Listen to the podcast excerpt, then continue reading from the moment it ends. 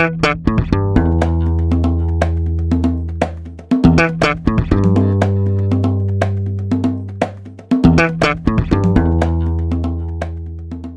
é o Tapa da Mão Invisível, podcast destinado àqueles que querem ouvir ideias que abalam sociedades e não são ditas na mídia tradicional. Bem-vindo, Paulo Fux. Hoje falamos de ideias que abalam sociedades, né, Júlio? Literalmente. Abalo. Abalo. Falamos da situação da economia global, perspectivas para investimentos, onde é que o Stormer está colocando o dinheiro dele, onde é que você pode investir, que classes de ativos são interessantes nesse momento, conturbados da economia global. E a importância do propósito na vida humana. Pensando, pô, falar de investimentos, mas é, falamos de coisas mais filosóficas também com o Stormer, que tem uma boa bagagem aí. Foi bem legal o papo. E fica a dica. Júlio, lê o currículo do Stormer, o mini CV para nós. Exato, o Alexandre Wowax, mais conhecido como Stormer, sócio fundador da Liberta Investimentos e conhecido no mercado financeiro como Stormer. Atua desde 1998 operando na bolsa de valores, ensinando pessoas a investirem seu capital de maneira inteligente. A história do Stormer nós falamos lá no primeiro episódio que nós entrevistamos ele. E o TAPA é um oferecimento da DBI Contabilidade, a nossa contabilidade que nos atende há muitos anos já e descomplica a sua vida junto ao Estado brasileiro. São mais de 25 anos de experiência e mais de 300 clientes e eles têm uma promoção especial para quem vier através do Tapa. É só falar que veio pelo Tapa, que eles dão quatro meses de isenção de honorários e mais um, a, mais a abertura gratuita da sua empresa nos honorários deles. É só procurá-los no contato arroba dbicontabilidade.com.br ou no Instagram arroba dbicontabilidade. Exatamente. Se você quer fazer algo pela liberdade do Brasil, não sabe o que fazer, tá perguntando o que, que eu posso fazer pela liberdade? Então eu dou uma dica. Seja membro da comunidade do Tapa, faça uma contribuição mensal que você vai receber no seu e-mail um convite para entrar na nossa comunidade, que fica lá no Discord. Tem várias coisas acontecendo. Fux, tem coisas que eu nunca falei aqui, né? A gente tem um grupo de corrida, que cada um corre no seu canto do mundo, que ocorre lá por dentro do nosso Discord.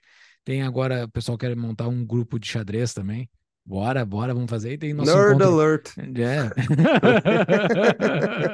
É. é. tudo burro jogando xadrez. Entra lá. Se você é bom no xadrez, entre para ganhar de um monte de gente. Pelo menos de mim, eu sei que eu sou burro. O... E também o nosso encontro mensal, né? Mas você não quer fazer nada disso, você só quer contribuir para a liberdade, faça a sua contribuição, que já ajuda demais o projeto e a espalhar a palavra da liberdade pelo Brasilzão. É Tapa isso aí. E... Ah, peraí, esqueci de falar, né, Fux? Desculpa. tapainvisível.com.br barra comunidade.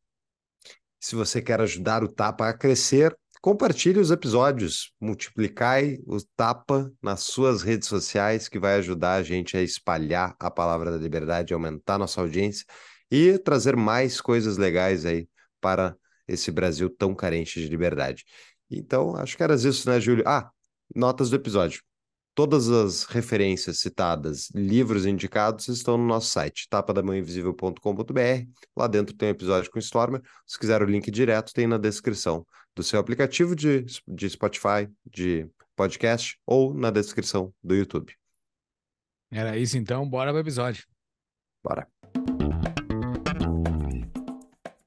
Seja muito bem-vindo, Alexandre Volvax, o famoso Stormer. Muito bem-vindo novamente ao Tapa da Mãe Invisível. Prazer é todo meu sempre estar aqui com vocês. Eu acompanho direto o canal de vocês, sou um fã confesso de todas as entrevistas que vocês fazem, para ouvir sempre pessoas com ideias, com conceitos bem bacanas. Pô, que legal essa. Nossa audiência é muito qualificada, né, Júlio? É Pá, muito tá qualificada. Tá Quero ver um podcast com uma audiência melhor que a nossa. Exato, exatamente.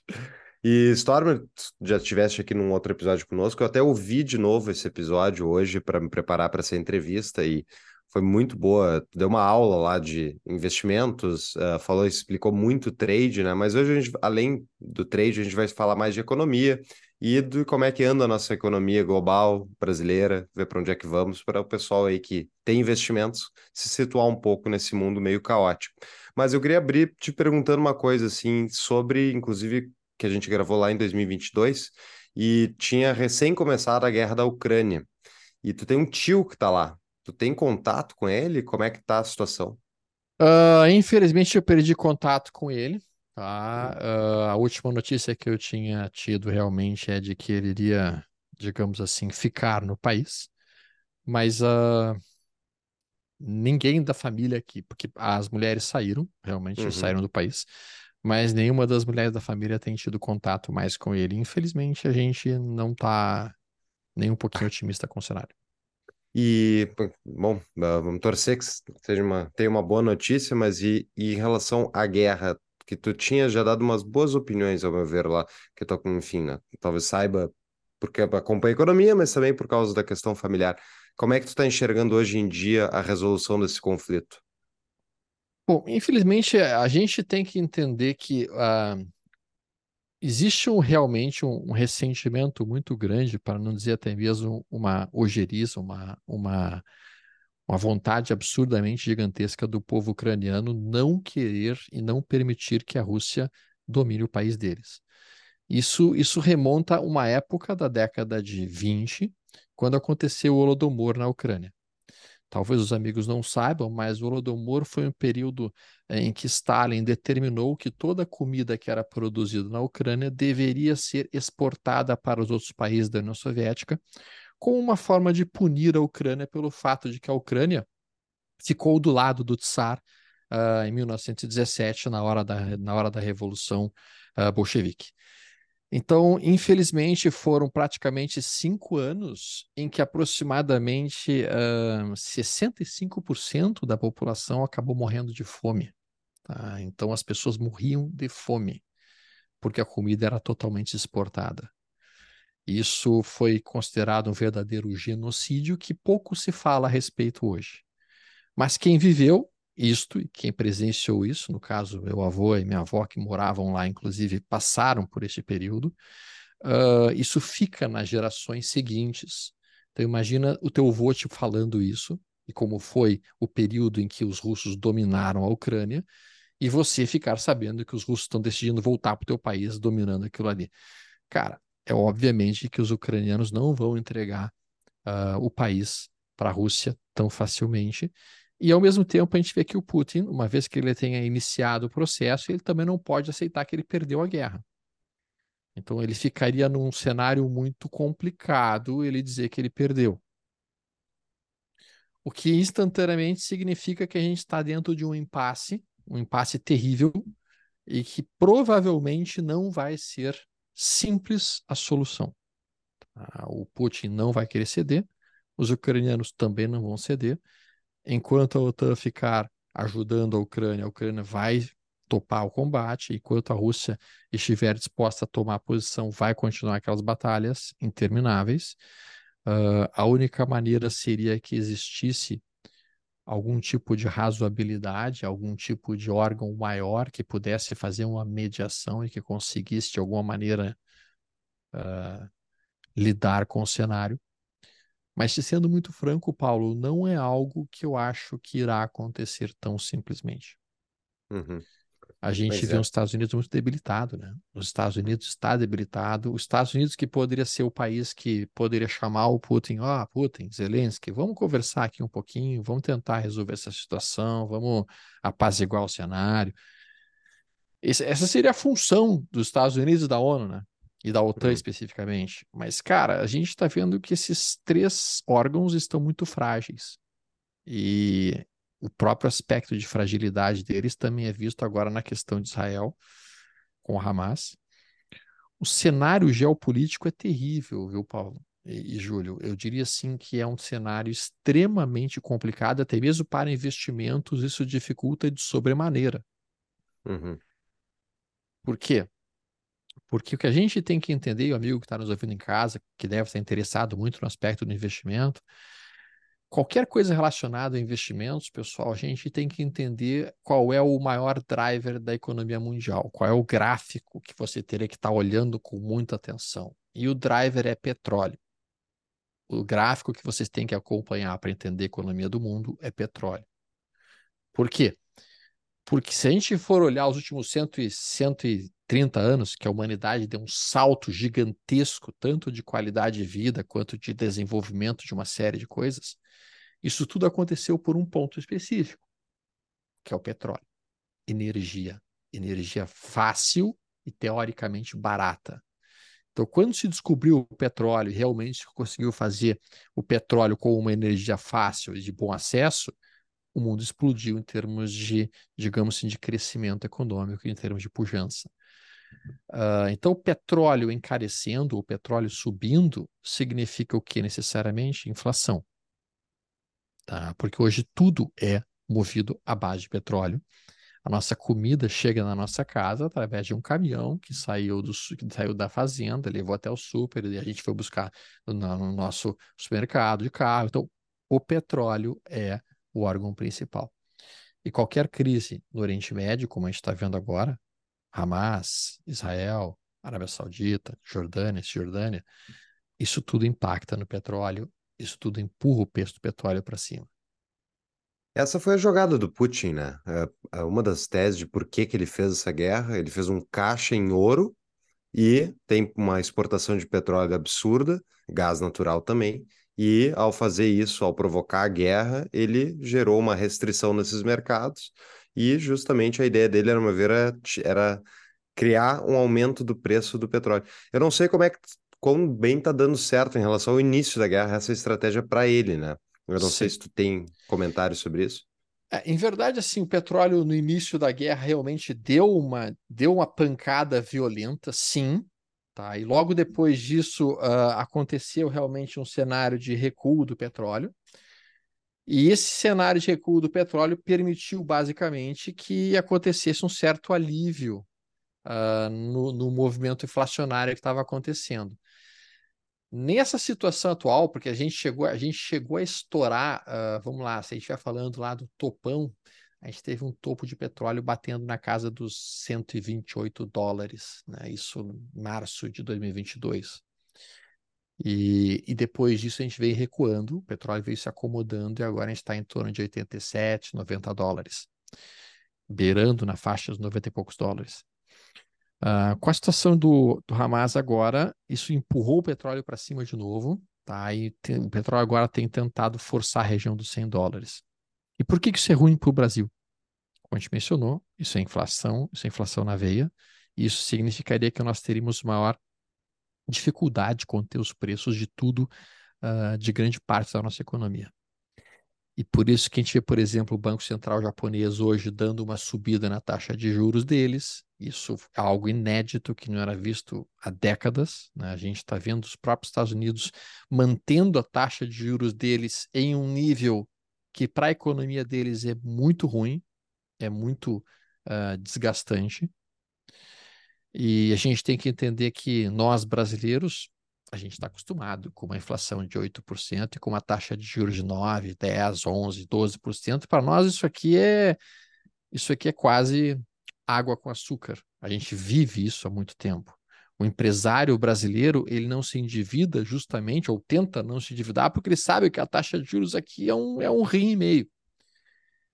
O empresário americano não tem isso. O empresário americano, ele se endivida, ele pega dinheiro emprestado no banco para injetar no seu negócio, para fazer com que o seu negócio cresça, e ele espera que seu negócio cresça numa velocidade maior do que os juros americanos.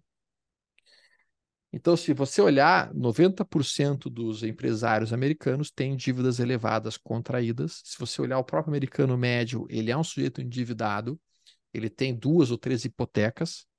E quando você vê uma taxa de juros americana, que usualmente ficava na faixa de 1, 0,5, às vezes 1,5, quando você vê uma taxa de juros explodindo para 5, 5,25, 5,5, isso pode causar quebradeira.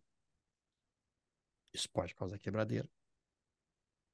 Então, quando a gente olha essa situação, a gente começa a entender que sim, pode ser um movimento muito bem orquestrado para produzir realmente um colapso dentro do que seria o, o Império Americano, podemos por assim dizer. Né? O, a gente teve primeiro uma pandemia que fez com que os americanos jetassem dólares na economia a rodo, e está aí uma prova real de que imprimir papel gera inflação. pois é, né? Quem diria, né? Quem diria? É, puxa, que surpreendente, que surpresa, gente. Imprimir né? papel perde inflação. Que surpresa, né, Júlio? Ninguém contou Tem, isso para nós, né? O É. Fed ficou. O Fed disse: a gente não esperava que isso acontecesse. Esse que dá, Fed, botar um é. advogado para liderar o Fed, né? Vê se pode, né, cara? É é uma coisa bizarra, né, cara? Então, assim, eu acho que a humanidade, ela, ela, ela faz os mesmos erros e repete os mesmos erros, parece que não aprende. A gente vê os argentinos falando em congelamento de preços, quando a gente sabe que congelamento nunca funcionou, desde o Império Romano, congelar preços nunca funcionou. Estão lá os argentinos congelando preços. E não que é cara- um uma coisa que aconteceu num outro país, aconteceu no país deles. E, e que aconteceu deles. numa outra geração, aconteceu na geração atual, sabe? É um, é um erro que aconteceu com a própria pessoa, né? Então, quando a gente vê esse tipo de coisa, Júlio, a gente fica às vezes até um pouco, um pouco, digamos assim, desesperançado da, da humanidade, porque, cara, quando tu comete um, quando tu comete um erro e tu aprende com o erro, tudo bem, tu é- tu- todo mundo pode errar. Mas, cara, tu faz o erro de novo, e de novo, e de novo, e de novo. Todo mundo sabe que imprimir dinheiro gera inflação. Eu Todo discordo disso. Ou Todo mundo deveria não. saber. Deveria- Daí eu concordo.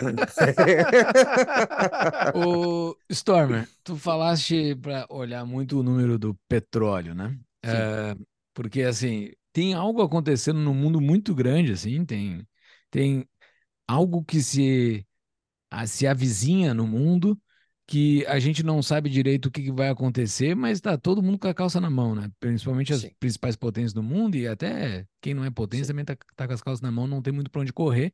Sim, Vai ter alguma coisa que vai estourar aí, né? Tu falaste sobre o petróleo.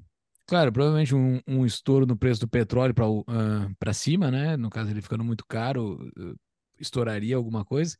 Mas, sei lá, eh, eu acho que isso vai ser reflexo de uma outra coisa, né? Provavelmente vai acontecer alguma coisa antes, não?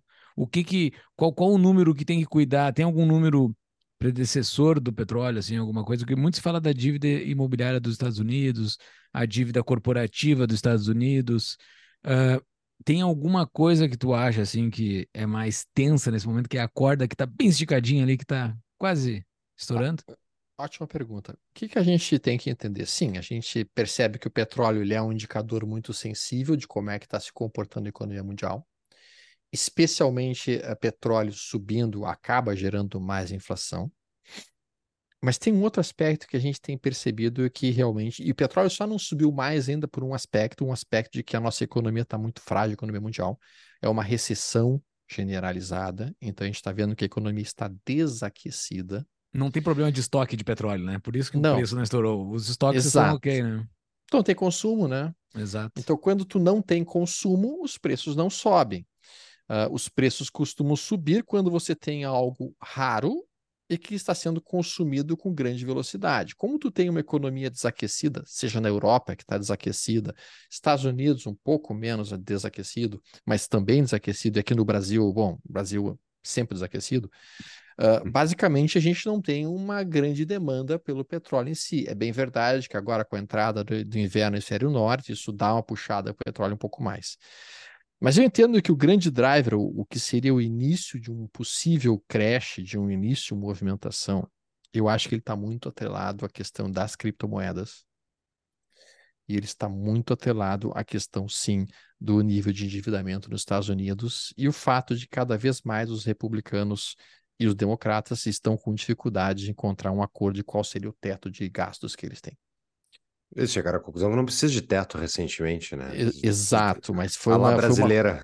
é, foi uma conclusão, foi uma conclusão que foi engolida, assim. Mas o fato é que em um determinado momento eles vão dizer, cara, essa festa acabou e o teto tem que ser instituído. E quando isto acontecer, aí sim eu entendo que o cenário vai ser crítico. Hum. Ah, a- o, o- o ponto de que a gente está muito, a gente está bem, co- é, bem como o Júlio mencionou, a gente está à beira de um possível precipício. O que pode empurrar a gente para o precipício é o seguinte: se os Estados Unidos for obrigado a subir a sua taxa de juros acima de 6, Hum. tá? Por quê?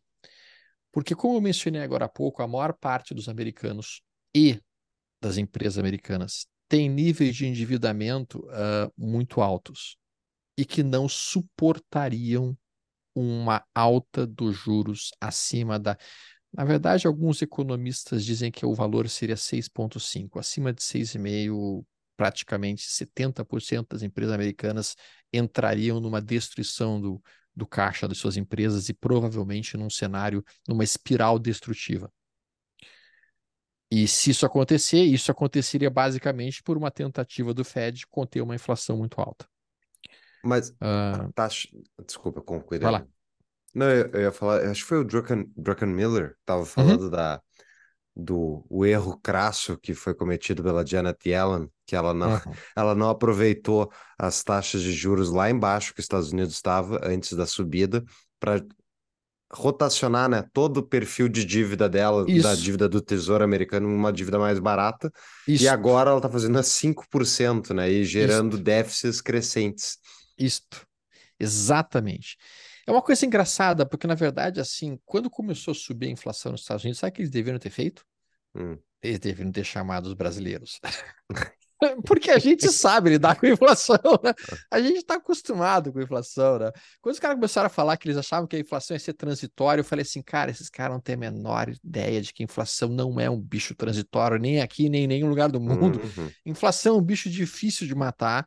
É um, é um bicho que quando começa a crescer, cara, tem que realmente se esforçar muito para destruí-lo, né?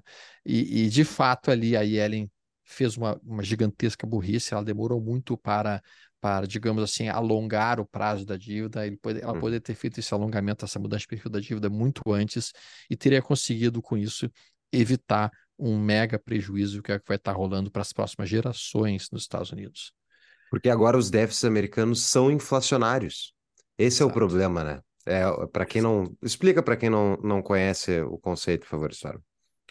O que, que acaba acontecendo, tá? Ah, quando você vai montando, quando você vai montando os títulos americanos e quando você vai se comprometendo com títulos, tá? Uh, o governo vai emitindo os títulos a uma determinada taxa de juros. Essa taxa de juros vai permitir que o governo capture aquele dinheiro, mas ao mesmo tempo ele tem que honrar aquela taxa que foi estabelecida. Se você consegue, por exemplo, montar uma emissão de títulos e essa emissão de títulos ela ficou uma taxa baixa de 2% por um prazo de 10 anos, você tem realmente uma taxa muito mais confortável para ser cumprida. Agora, se você começa a emitir títulos a uma taxa de 4,5%, 5% ou 5,5%, simplesmente você vai ter que honrar essas taxas por um período de tempo muito prolongado e as coisas ficam extremamente pesadas para o mercado americano, que por si só já tem uma dívida interna absurdamente brutal.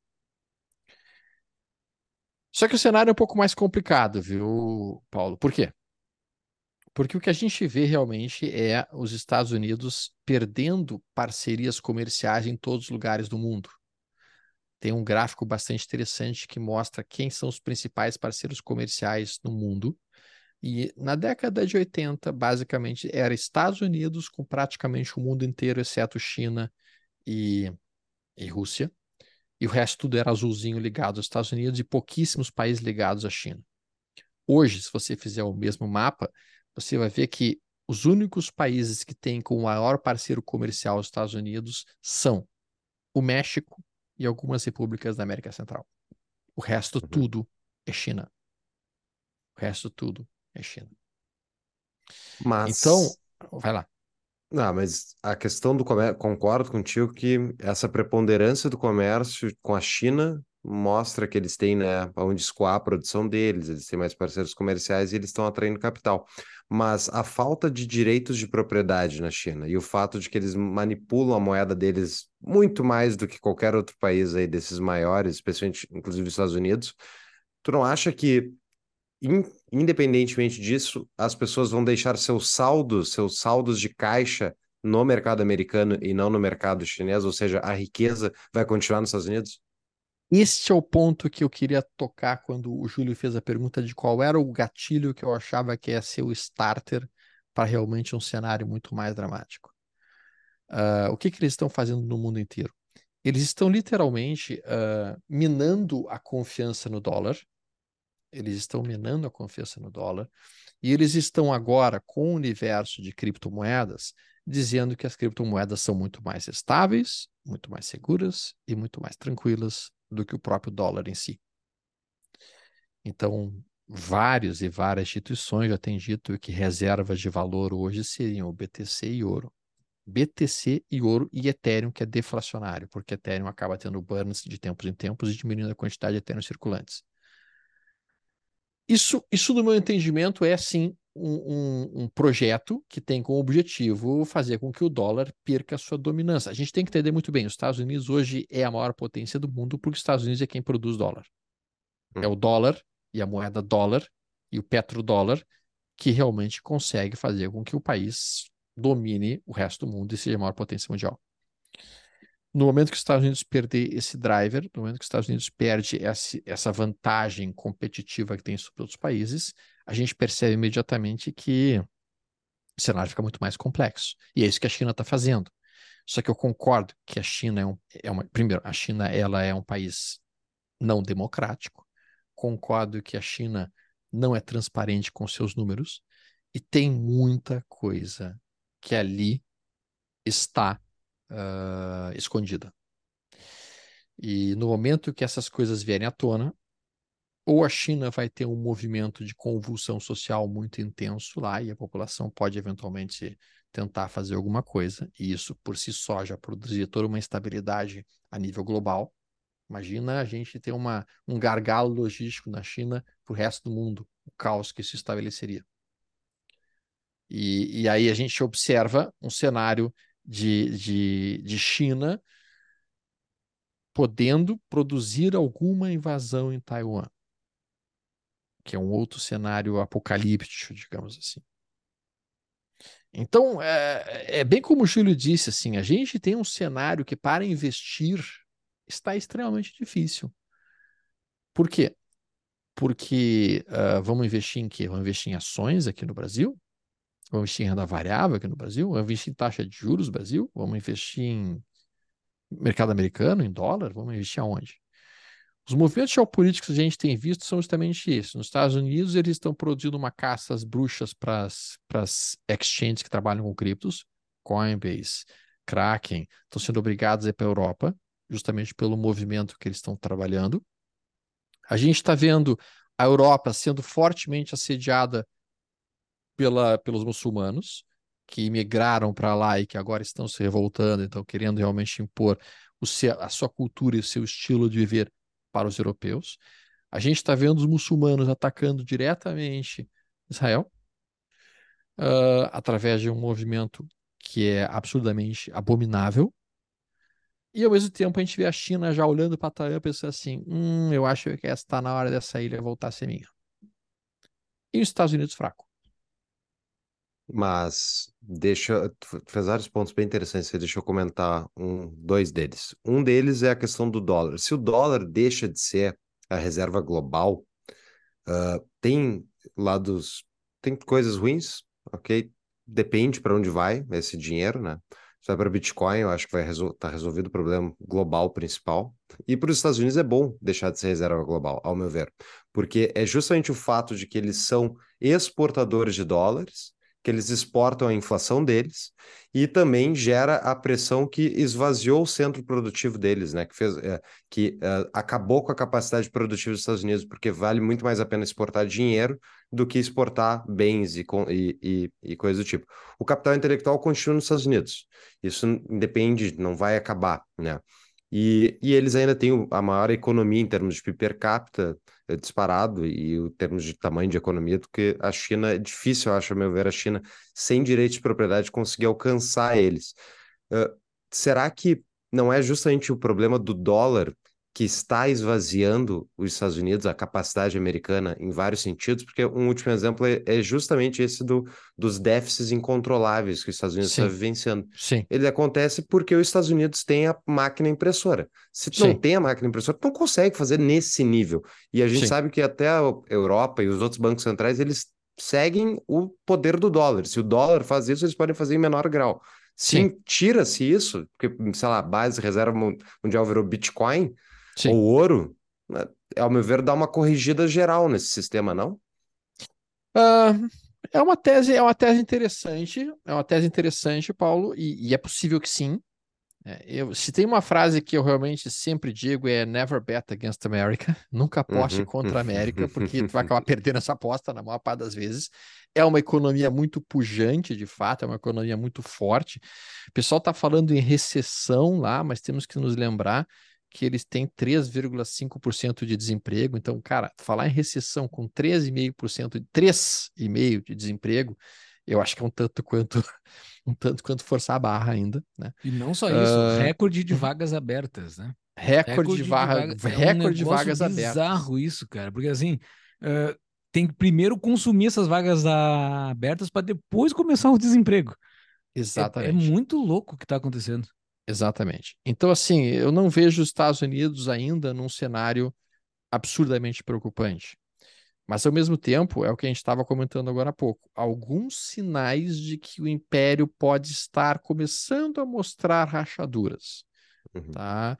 Ah, a gente sabe muito bem que, por exemplo, o, o Império Romano começou a rachar quando aconteceram alguns movimentos que forçaram ah, os visigodos a entrarem no território romano. Os- o Átila, Átila lá começou a atacar e a gente viu que começou a atacar os hunos, começaram a atacar os visigodos, os visigodos fugiram, pressionaram os romanos e aquilo foi uma, uma inundação em cima de Roma. Bom, quando a gente fala de impérios, eu acho que o principal sinal mais preocupante que a gente vê para os Estados Unidos é o seguinte: ah, nenhum império consegue se sustentar se ele não tiver a maior frota comercial naval. Frotas comerciais navais, marinha mercante. A marinha Comercial, não é mercante- nem marinha de guerra. é, Marinha- não é, não é de guerra, é marinha comercial.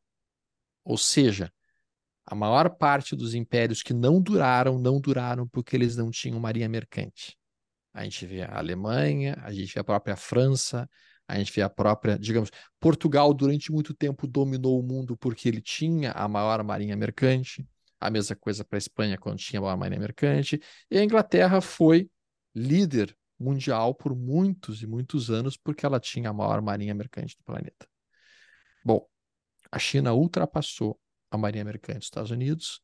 A China hoje representa aproximadamente 85% de todos os estaleiros que fazem as reformas de navios mercantes do mundo. E aí é preocupante. Hum. Aí é bastante preocupante. Tá? E teve um dado bem interessante, eu estava assistindo o CEO de um estaleiro chinês. O cara estava fazendo inauguração de estaleiro chinês. E daí perguntaram para ele por que que ele achava que ele disse assim, olha, a gente realmente virou o jogo quando a gente conseguiu construir, passou a construir porta-aviões com a maior tonelagem mundial. Aí todo mundo perguntou assim, por que isso? Porque isso permitiu que a gente desenvolvesse tecnologia necessária para reformar e construir e, e, e consertar qualquer navio cargueiro do planeta. E a gente tem hoje o- não só o melhor preço, como o melhor serviço. Então, o Lula hoje, estava certo, Stormer. Sim. Ele quer fazer frota aqui, quer fazer frota de cargueiro.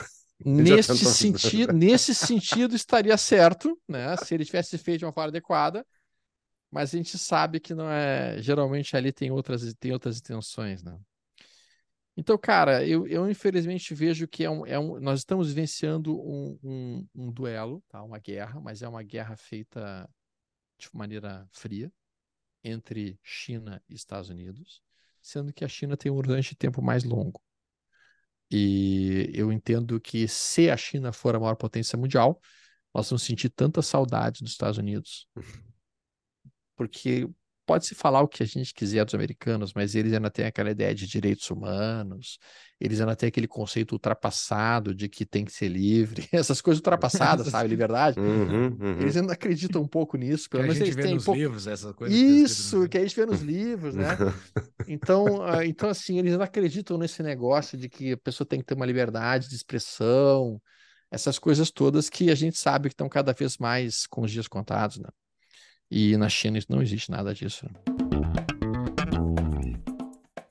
Conheça a nossa nova patrocinadora, a Capital Upgrade.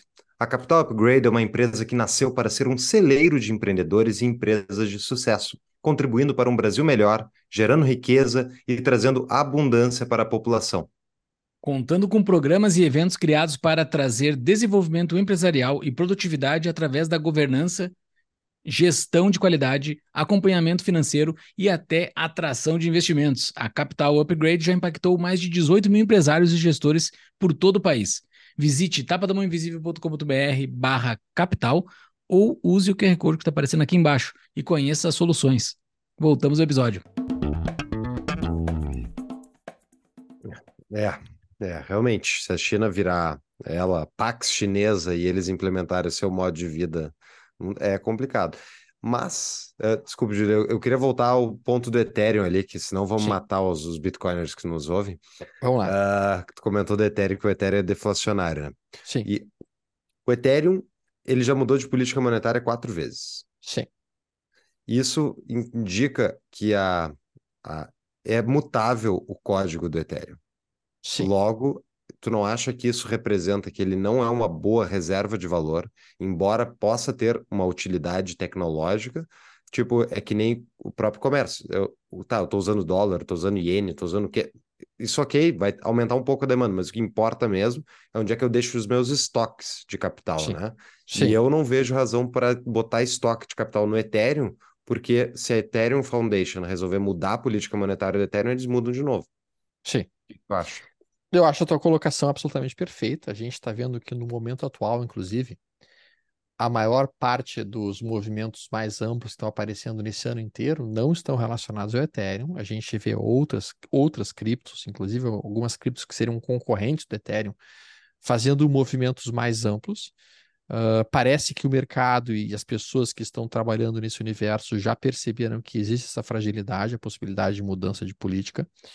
Uh, mas, ao mesmo tempo, acho que uma mudança de política neste nível, que seria deixar de ser deflacionário e se tornar, por exemplo, ah, vamos fazer token unlimited, vamos liberar ilimitadamente. Isso acho que não seria algo que estaria no, numa possibilidade nem no curto nem no, nem no médio prazo. Uh, seria dar um tiro no pé e eles não fariam isso pelo menos não me parece muito lógico. Uh, e sim, eu entendo que hoje, e provavelmente no próximo ano e meio, talvez o melhor investimento que exista seja um investimento cripto, em criptomoedas. Tá? Se eu tivesse que botar o meu dinheiro em uma única coisa, coisa que nunca se faz, colocar dinheiro em apenas uma única coisa, possivelmente seria em criptomoedas. Bitcoin, né? É. Ou outras. Cara, outro dia, outro dia, outro dia veio, veio um cliente e dizendo assim, Stormer, cara, não é hora de meter um all-in em cripto? Eu olhei assim, uau. Eu disse, cara, olha só, se eu tivesse 18 anos de idade, não tivesse que sustentar minha família, tivesse um dinheiro sobrando e pudesse perder todo esse dinheiro,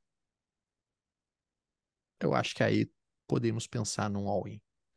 E daí eu não colocaria especificamente somente BTC nesta situação. Sendo jovem, tendo dinheiro que eu pudesse perder totalmente, eu pegaria e compraria um pool de boas criptos, com bons projetos, criptos que estejam, digamos assim, pontos interessantes.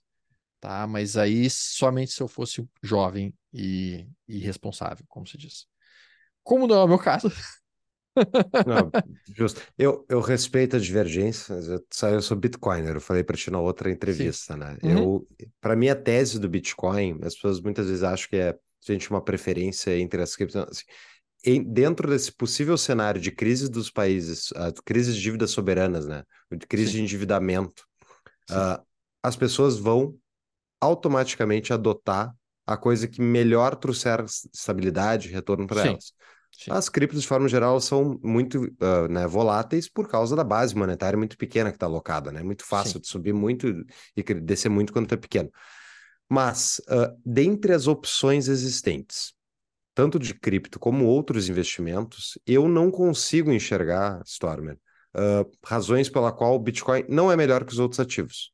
E daí a gente pode usar isso como uma, até uma ponto para discutir esses outros ativos, quais são eles e quais outros investimentos que seriam factíveis de fazer nesse momento. Mas eu enxergo que o, o fato do Bitcoin ser, ao meu ver, tão atrativo é, ao contrário de todo o restante, ele é de fato descentralizado. Sim. E isso traz uma capacidade de, de, o código ser imutável, e sendo Sim. imutável, ou seja, vai ser 21 milhões, e essas 21 milhões estão se esgotando. Sim, Então, tá acabando.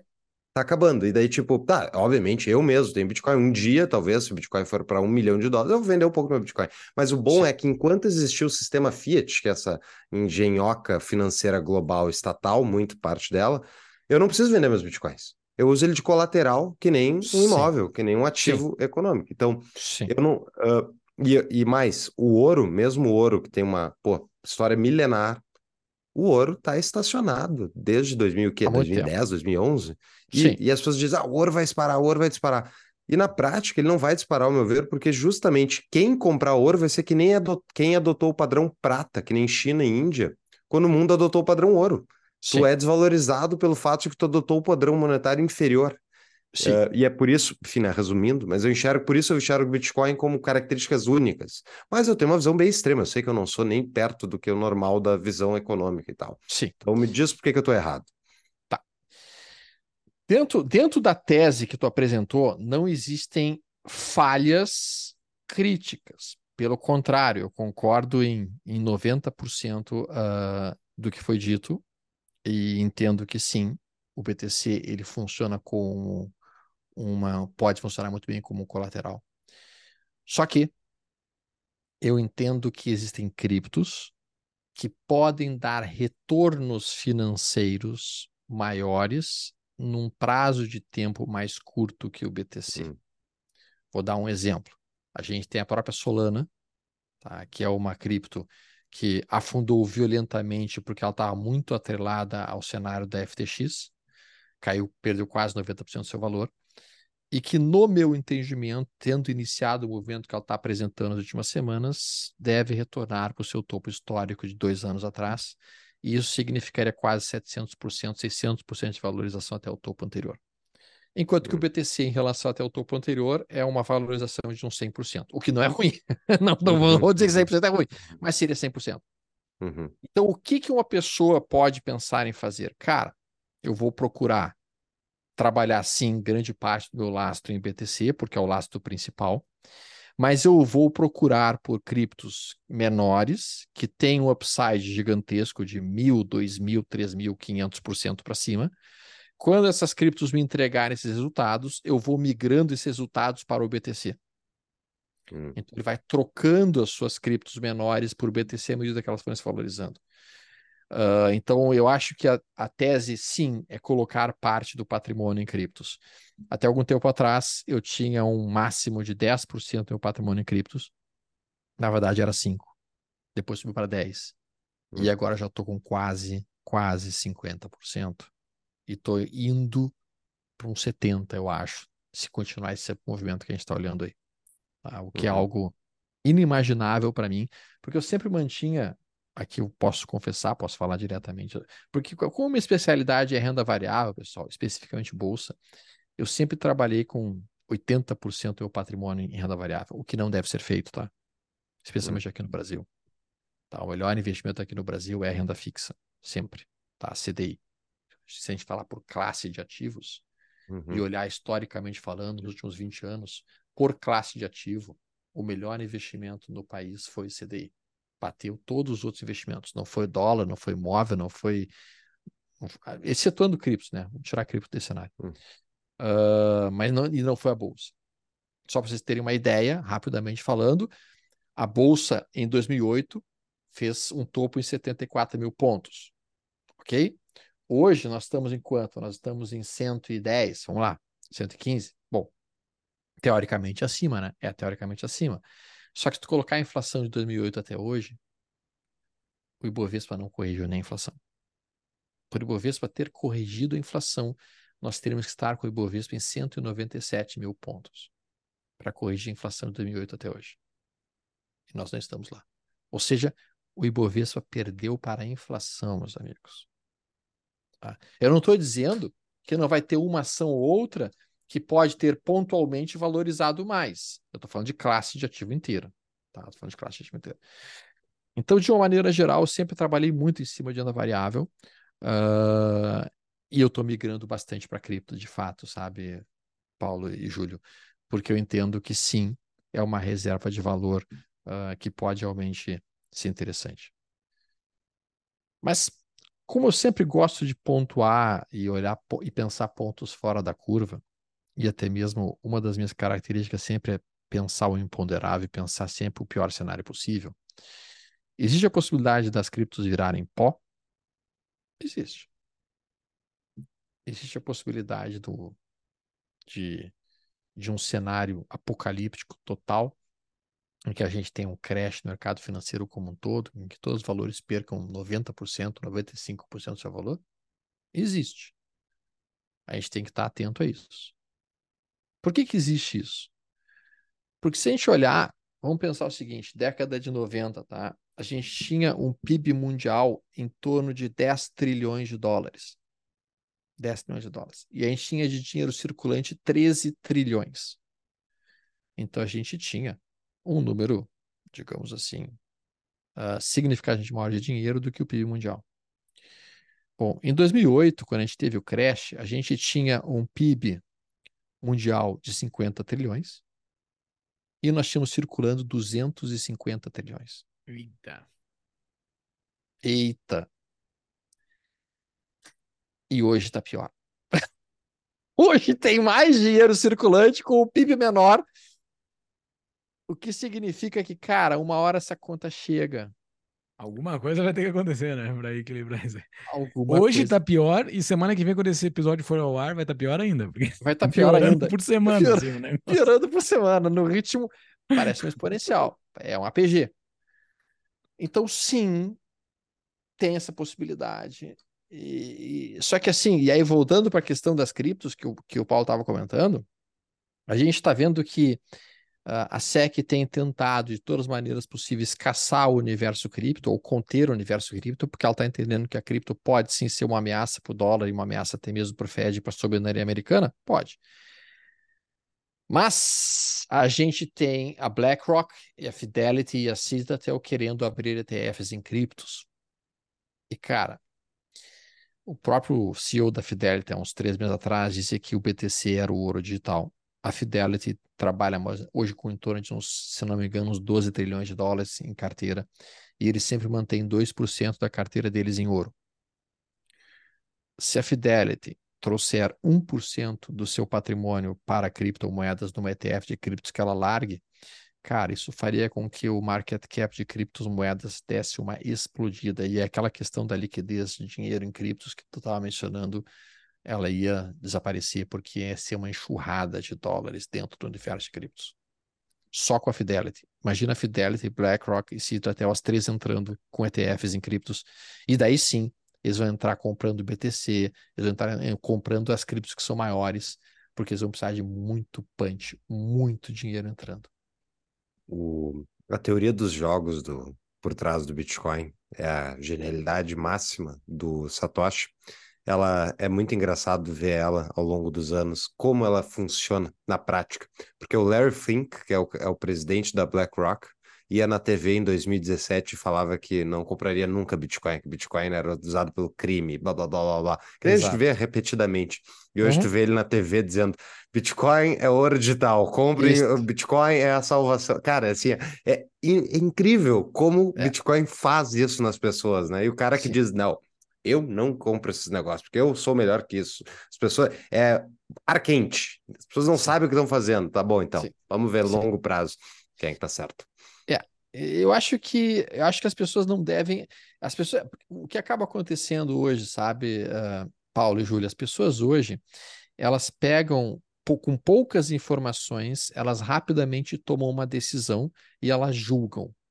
Ah, Bitcoin, por exemplo, Bitcoin é, é, é pirâmide. Tá, mas o que, que tu já estudou sobre Bitcoin? Ah, não, não, não é, é, pirâmide. Não, mas o que, que tu já leu a respeito? Não, eu li que um ou dois jornalistas disseram que era pirâmide.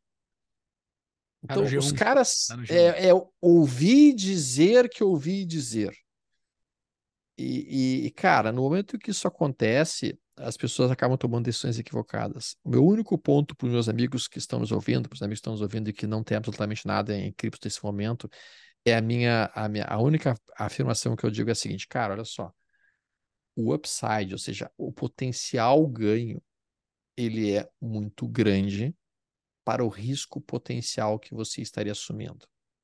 qual que é o risco potencial que tu assume quando tu compra uma criptomoeda? Tu perder todo o dinheiro que tu botou.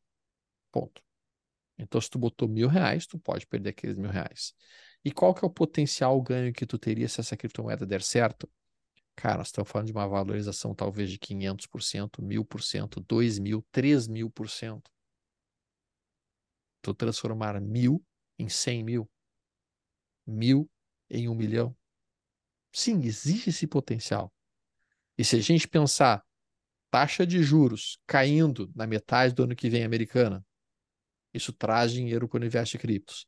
Se a gente pensar a SEC liberando as ETFs da BlackRock, da Citadel, da Fidelity na metade do ano que vem, um pouquinho antes do, do halving, e o halving acontecendo no ano que vem, é a tempestade perfeita para a gente ver realmente o cenário de criptos dando uma porrada, indo lá para 100 mil dólares, eventualmente muito mais do que isso, uma Solana chegando em, no, em vamos lá, em, em 240, 270 dólares, uma Matic chegando em 9, 10 então, a gente tem que estar tá ligado nessa, nessa ideia, sim.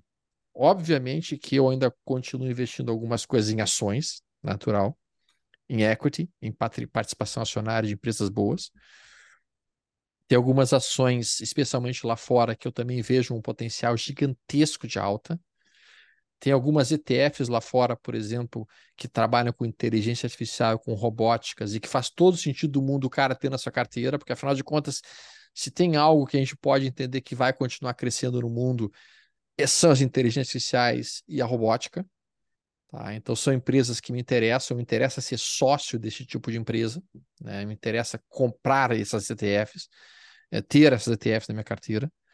Uh, ao mesmo tempo, a gente vê algumas ações de empresas farmacêuticas que estão produzindo medicações, por exemplo, a obesidade, e que, cara, o mundo tá gordo pra caramba, diga-se de passagem, né, cara?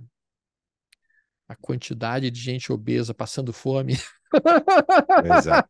É precon... Isso é gordofobia, vão te acusar de é gordofobia. gordofobia. A quantidade de gente obesa passando fome no Brasil é gigantesca, né? Nós temos 65% da população em sobrepeso e acima do peso. E nós estamos com a população passando fome, como se diz, né? Mas tudo bem. Isso é no mundo inteiro. Né? E, então, assim, essas, essas medicações, essas indústrias que estão produzindo esse tipo de remédio, cara, os caras estão fazendo verdadeiras fortunas em cima disso. E são empresas que têm um gigantesco potencial de alta também. Falaste no meio de uma, de uma das tuas respostas sobre a China, né? O quanto que ela está dominando o mundo e ela está em tudo que é canto, né? Como, Sim. como o grande rival dos Estados Unidos, né? Tentando ser, buscando ser, talvez até já seja. Uh, e ela tem uma atuação especial aí na nossa América do Sul, né? É, que, Sim. que ela é bastante forte em vários países, é bastante forte em instituições críticas de alguns países, né? Principalmente partidos grandes de ela é envolvida com, sempre com algum partido de, de, algum, de alguma das nações. Uh, e daí tu falaste, né? Ah, com essa confusão toda no mundo, ela pode estar olhando para Taiwan. E, mas de paralelo a isso, ela está se metendo em tudo que é no mundo, ela está comprando terra na África, está se metendo dentro da política Sim. da América do Sul. Uh, como é que se defende? Como é que um, o cara que está nos ouvindo agora aqui, um cidadão uh, comum, como é que se defende disso? O cara está no Brasil, tá vindo o dragão para cima. O que que faz numa situação dessa? Ah, olha só. Patrimonialmente, né? Assim, claro que Sim. pode se defender de várias formas, né? O cara Sim. pode cuidar da sua alma aí na igreja. Outras coisas, mas vamos falar de patrimônio aqui. Vamos falar Sim. De... Tá. Eu, eu ia te responder justamente isso. A primeira coisa que tem que fazer é acertar as contas com o Papai do Céu, tá? Honestamente. tá? Eu acho que eu acho que é o momento, acho que a humanidade precisa realmente buscar uma coisa nesse cenário. A gente perdeu muito contato nesse cenário todo. E acho que cada vez mais os cenários preocupam. Uh, mas vamos falar sobre a questão de patrimônio. Sim, a gente vê que a China está comprando o mundo inteiro. A China está comprando a África inteira, a China está enfiando dinheiro. Só, só para vocês terem uma ideia, eu estive em Malta recentemente. A ilha de Malta, quase 70% da ilha foi comprada por uh, grupos conglomerados chineses. Os caras estão re reerguendo prédios gigantescos na ilha inteira, em que eles levantam o prédio, deixam a parte de baixo do prédio com a fachada original, mas por dentro é um prédio brutal chinês gigantesco que sobe arranha-céus. Arranha então, sim, estão comprando o mundo inteiro. E, e, o nosso governo, o governo brasileiro hoje tem um especial apreço pelo, pelo regime chinês. A gente, o nosso presidente já fez, já rasgou milhares de elogios em relação ao, ao, ao sistema político chinês, o que é algo, no meu entendimento, incompreensível, mas tudo bem. Uh, do ponto de patrimônio, a pessoa teria as seguintes alternativas. Primeiro, uma delas, a gente comentou agora há pouco, criptomoedas seria uma forma plausível de proteção. Lembrando-se que não deixar a criptomoeda dentro de uma exchange, tem que deixar dentro de uma uhum. hard wallet. Tá? Tu não vai deixar na Binance, né? porque é chinesa, inclusive. Né? Tu uhum. tem que deixar numa hard wallet. no mínimo. Tá? Mas a gente sabe que apenas a cripto não funciona, a gente tem que tentar diversificar o nosso patrimônio. Outras maneiras possíveis de tentar proteger o nosso patrimônio seria, seriam terras. Terras. Terras é algo limitado. Terras é algo que. O problema da terra é que nós estamos hoje num país em que a segurança jurídica diminui a cada dia que passa. E aí complica mais o cenário, porque tu até pode pensar em comprar um sítio, eu tive pensando outro dia fazer isso, comprar um sítio no meio da serra que tivesse água potável e comida só fosse sustentável uhum. e me esconder naquela porra lá. Uhum. Porque afinal de contas, num cenário desses. Mas, cara, daqui a pouco. Pega uma anteninha terra... da Starlink, pega uma anteninha isso. da Starlink e, isso aí. toca. Te enfia num bunker e te esconde lá, né? Tem um monte de gente fazendo isso já, assim. Tem. É, o pessoal do sobrevivencialismo, a gente já entrevistou eles aqui, eles estão com um projeto bem bacana. Eles estão com um Tem. sítiozinho no interior de Santa Catarina. Estão construindo tudo lá. Tem. Não, cara, assim, ó, Júlio, eu tenho alguns amigos meus que trabalhavam como, como programadores uh, no Vale do Silício. Os caras os cara de uma hora para outra pediram demissão. Tu pergunta onde é que tá o cara, os caras dizem assim: ah, ele comprou um lugar, montou um bunker, ele tá escondido debaixo da terra, porque ele tá esperando o final dos tempos. Ah, não, mas daí já entrou numa noia louca daí, né? Cara, mas tem, tem. Especialmente o pessoal no Vale do Silício entrou numa paranoia brutal porque eles estão apavorados com o conceito da inteligência artificial. Eles não estão apavorados de forma positiva, eles estão em pânico. Tá? Por quê? Porque eles estão vendo o desenvolvimento que está acontecendo em inteligência artificial no mundo e eles estão vendo que as inteligências artificiais elas não estão com nenhum padrão moral colocado nelas e eles Uh, eu assisti outro dia um documentário interessante que eles entrevistaram 10 CEOs de empresas que trabalham com inteligência artificial e perguntavam para eles no final se eles achavam que a inteligência artificial acabaria com a humanidade. Dos 10, todos, todos, excetuando um, disseram que sim. Eles só discordaram no tempo. 70% deles achavam que menos de 5 anos e 30% em mais de 5, entre 5 a 10 anos. Todos eles. E daí perguntaram por que isso. Daí estavam falando que o que acontece na inteligência artificial é uma coisa chamada drifting. O drifting, é, sabe aquele negócio de, de carro que a gente está deslizando o carro numa direção? Quando a gente quer endireitar o carro, a gente não pode virar o, o, o, volante na direção que a gente quer, a gente tem que virar na direção oposta. Então, drifting inteligência artificial é que tu pergunta para a inteligência artificial uma coisa que ela deveria responder de uma maneira X, e ela te responde Y, uma resposta completamente fora do, fora do esperado, porque ela está testando, ela está sondando aquela resposta. E aí ele, ele faz a sondagem e ele vê se aquela, se aquela resposta tem alguma aderência ou não. Então ela está aprendendo. Só que ela aprende muitas vezes fazendo esse tipo de movimento de uma maneira perigosa. Então tu chega para uma inteligência artificial e pergunta como é que a gente pode acabar com a fome no mundo? E ao invés, dela te, ao invés dela te apresentar modelos de melhoria de produção, ela pensa assim: quem sabe a gente corta dois terços da população. Isso é um drifting. Isso é um drifting. E está acontecendo hoje, infelizmente. Então, uh, e aí a, a, pergunta que tu fez, assim, qual que eu acho que vai ser o gatilho que vai desencadear uma próxima crise? Pode ser a China, sim. Pode ser a China. Pode ser a China agindo nesse atual contexto, iniciando ou desencadeando alguma coisa em Taiwan, porque isso faria um gargalo logístico no planeta inteiro. Imagina um mundo sem os produtos que a China produz hoje. Seria inflação para tudo que é lado, seria um caos. Imagina uma guerra China-Estados Unidos, outro caos. Outro caos. O que os Estados Unidos está fazendo nesse cenário? Bom, os Estados Unidos depende muito de Taiwan por causa dos semicondutores, por causa dos chips que são produzidos em Taiwan. Ele já está começando a colocar algumas plantas de produção de chips dentro dos Estados Unidos. O que os Estados Unidos está fazendo agora? Ele começou a investir no México, e hoje a economia que mais cresce no mundo é a mexicana, porque os Estados Unidos está investindo um zilhão de dólares lá, entendendo que para eles é melhor ter o parque industrial no México do que na China. Então, estão desviando o parque industrial para o México, que está no quintal deles. E nós, que poderíamos surfar esse investimento de parque industrial dos Estados Unidos, porque eles podiam investir aqui no Brasil, né? Nós não vamos ver esse tipo de dinheiro porque a gente está alinhado com a China. Uma pausa na nossa programação. Conhece a Proteus Associados? É a minha consultoria, especializada em fornecer as melhores soluções para o seu negócio.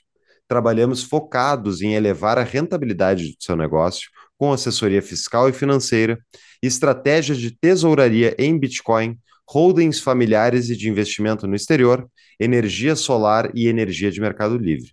Nosso foco é ajudar a você a se proteger do Brasil e a crescer a rentabilidade do seu negócio. Acesse proteusassociados.com.br para conhecer mais sobre os serviços e entre em contato para uma consulta gratuita. Ou para quem está nos assistindo no YouTube, pode usar o QR Code que está aqui embaixo. Voltamos para o episódio. Ah, mas tem banheiro unissex no Brasil. Né? eu moro aqui nos Estados Unidos, uh, o Stormer. E eu até acho que eu já falei num episódio aqui. As porcariazinhas que tu compra no mercado de plástico, Tá tudo made in México já. Made é, in México. Tá tudo, as coisas que deveriam ser China, né? Tá tudo Isso. México, assim. Impressionante como virou rápido. E poderia ser made in Brasil, né? Poderia ser made in Brasil. Poderia ser made in Brasil se a gente tivesse mantido o nosso alinhamento com eles. Porque, cara, até mesmo para os Estados Unidos faria todo sentido do mundo o seguinte: tá, olha só. Europa está com os islâmicos, Europa está com os problemas deles, a, a Rússia está com problemas deles e a China está com problemas deles, tudo bem. Vamos formar América, Estados Unidos e Brasil, uma coalizão aqui das Américas, vão ficar aqui nós, a gente se protege. Estados, Brasil fica como parceiro-chave na América Latina, a gente investe em vocês, vocês mandam para a gente o que a gente precisa, a gente paga para vocês. Cara, isso seria perfeito para nós. Mas não. Mas é difícil não. pensar pelo lado dos americanos. Claro que isso é, são milhares de cabeças, né? Não é. Sim. Ou Estados Unidos não é uma cabeça, né? São milhares de cabeças, são vários interesses, o Brasil também. Mas é difícil tu fazer uma parceria com um cara que não consegue condenar a Rússia contra a Ucrânia, né? Que não consegue condenar é. o Hamas. Meu Deus Hamas. do céu. É como é que tu vai fazer parceria com um país desse, entendeu? É difícil, é difícil. Não, esse, de é, esse, é, esse é o ponto. Eu acho que existe, existe um conceito bastante interessante nas pessoas, né? Elas, elas gostam muito de botar a culpa nos outros. Cara, o Brasil está na situação que está por nossa culpa. Não é, por, não é por causa do imperialismo americano, não é por causa dos russos, não é por causa da China. Não. Cara, a gente está assim porque a gente está tomando decisões erradas, assim como a Argentina está tomando decisões erradas e está na situação que está. Eu não consigo acreditar como estão sequer cogitando a possibilidade de, de, de eleger o cara que botou eles no atual cenário. Não tem, não tem absolutamente nenhuma situação possível nisso. Mas, enfim, voltando aqui para o ponto. O que, que a gente está vendo? Tá? Uh, é óbvio que para a gente poder ter um investimento forte de qualquer empresa americana ou de qualquer empresário do mundo, nós precisaremos rever questões de CLT, nós precisaremos rever questões de leis trabalhistas, nós precisaremos rever questões muito complexas estruturais, melhorar a produtividade do funcionário brasileiro. Tem um estudo que mostra que um americano produz cinco vezes e meia mais que um brasileiro. Cara, com um nível de produtividade tão baixo, como é que tu vai querer ter competitividade? Como é que tu vai querer. O Brasil não tem competitividade com os outros países do mundo. Então, isso é, um, é uma situação muito difícil. Muito difícil. E por isso que a gente não pode investir só no Brasil, viu, Paulo e o Júlio? Porque a pergunta que tu me fez foi como é que o cara pode proteger o seu patrimônio? A resposta é não deixando todo o seu dinheiro no Brasil. Uhum. O cara não pode investir só no Brasil. Até porque, como. em termos de risco, né? Risco sistêmico, aqui o país, da maneira que está, é risco de perseguição política, risco Exato. judiciário. Exato. Né? é, é, enfim, proteção patrimonial talvez vai ser a principal pauta da década, né? não A só no gente- Brasil, é, mas aqui a gente precisa diversificar. A gente É. precisa diversificar. O- Né? É, essas previsões de inteligência artificial, eu sou meio reticente, sabe, Storm? Porque Uhum. é, eu entendo que a velocidade com que elas podem provocar mudanças é algo que a gente nunca teve antes nessa velocidade. Mas o histórico do próprio capitalismo é que o desenvolvimento tecnológico ele altera a estrutura dos empregos, né? Os tipos de mercados e tal, Sim. eles evoluem. E eu entendo que o cara, sei lá, o cara que talvez a inteligência artifi- artificial mais interessante que ela está atacando, primeiramente, os empregos não do, do cara que não sabe fazer nada direito, que é trabalho braçal, mas sim o cara que já tem alguma capacidade, né? Que tem um curso superior, talvez, e ele começa a ser substituído. Só que ah, essa inteligência artificial, na prática, ela, ao meu ver, ela gera um ganho de produtividade. Porque, por exemplo, aqui no Tapa, a gente usa algumas coisas. Então, assim, bah, facilita, torna mais rápido. O que que a gente vai fazer? A gente vai demitir quem a gente contrata, quem, quem a gente tem contratado? Não.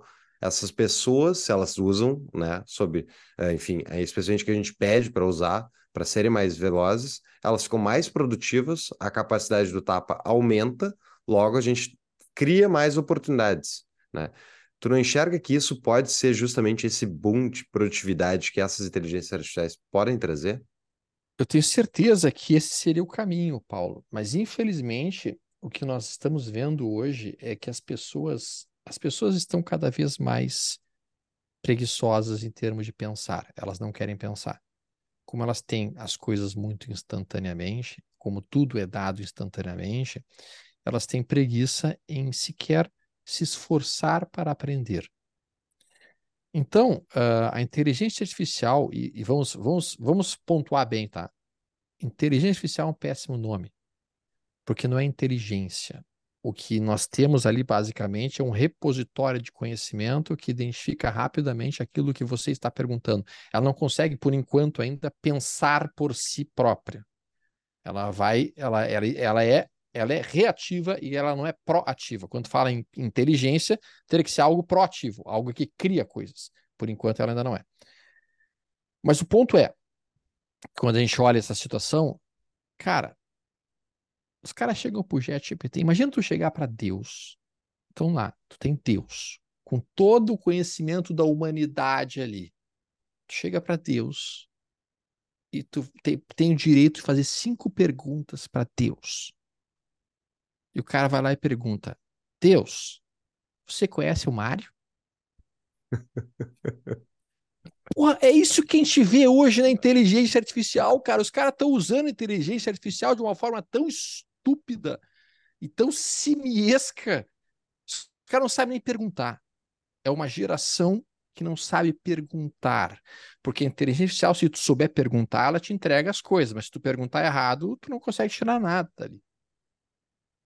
Então a dificuldade é, é, é essa justamente. Nós temos uma população de pessoas que não sabe fazer as perguntas, não sabe se posicionar, não sabe trabalhar, não sabe se esforçar, não sabe entregar o que é necessário, não sabe ser proativo. E delas ficam reclamando que elas não conseguem progredir na vida. Eu sei que é Uhum. duro o que eu estou falando, mas o fato é, cara, você é o responsável pelo que acontece na sua vida.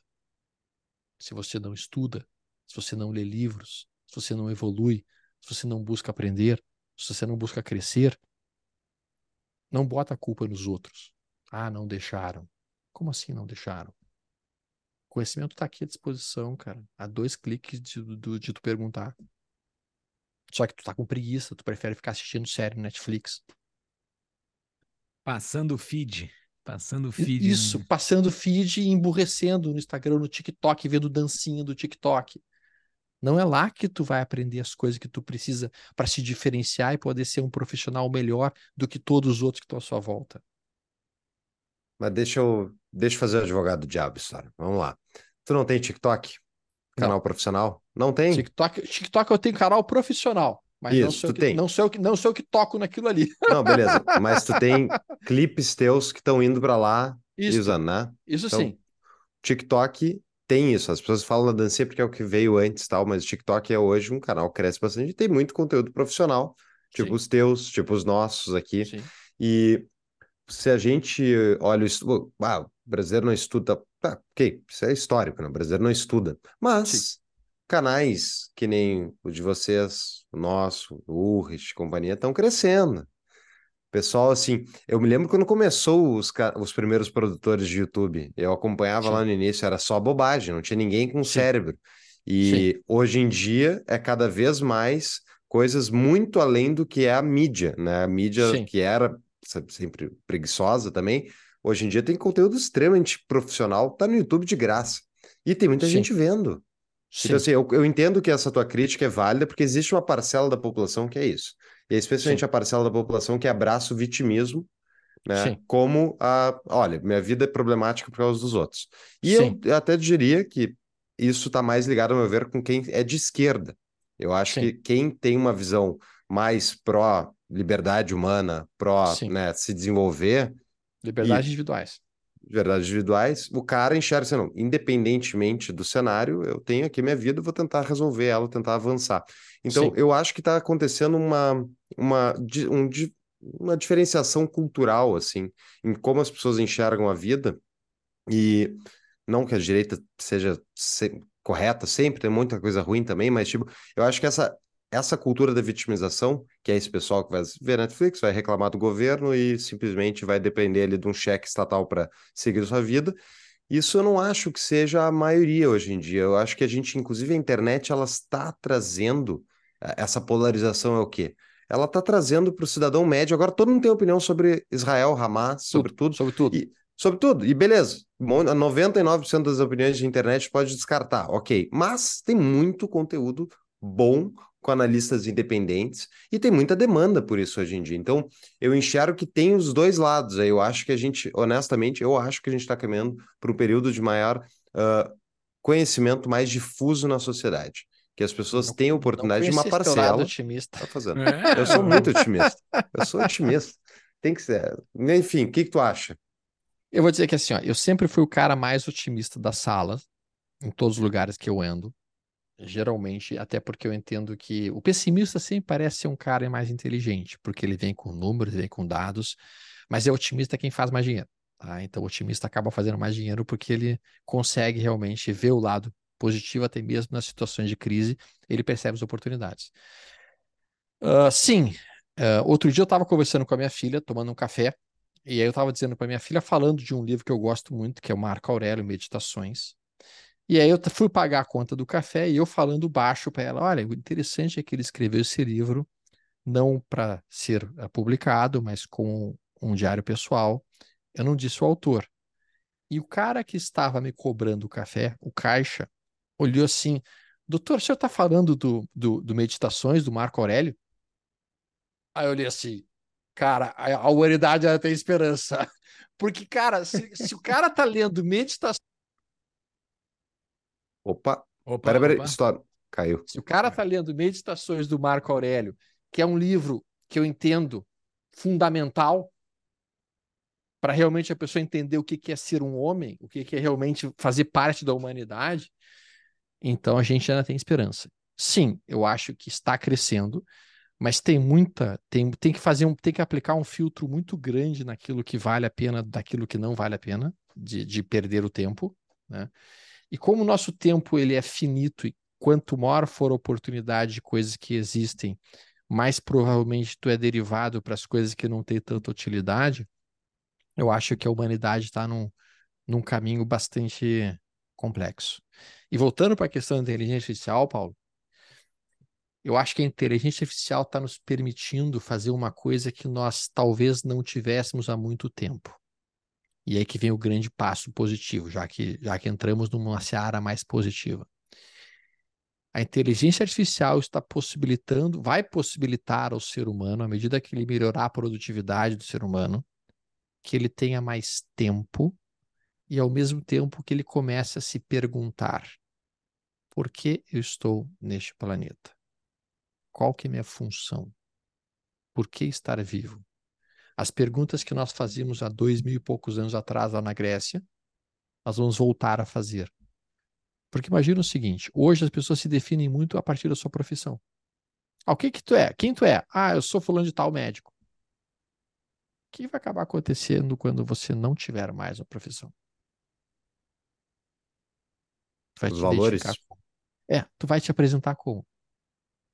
Ah, eu sou Alexandre Volvax, eu sou pai de uma menina, eu sou isso, eu sou aquilo, mas tu não vai poder. Tu vai ter que pensar o que que tu é. Isso o ser humano vai ter que repensar. Como é que ele vai existir num planeta onde ele não tem como propósito trabalhar ou que o propósito dele mudou? Exatamente Qual vai ser o quero falar. propósito dele?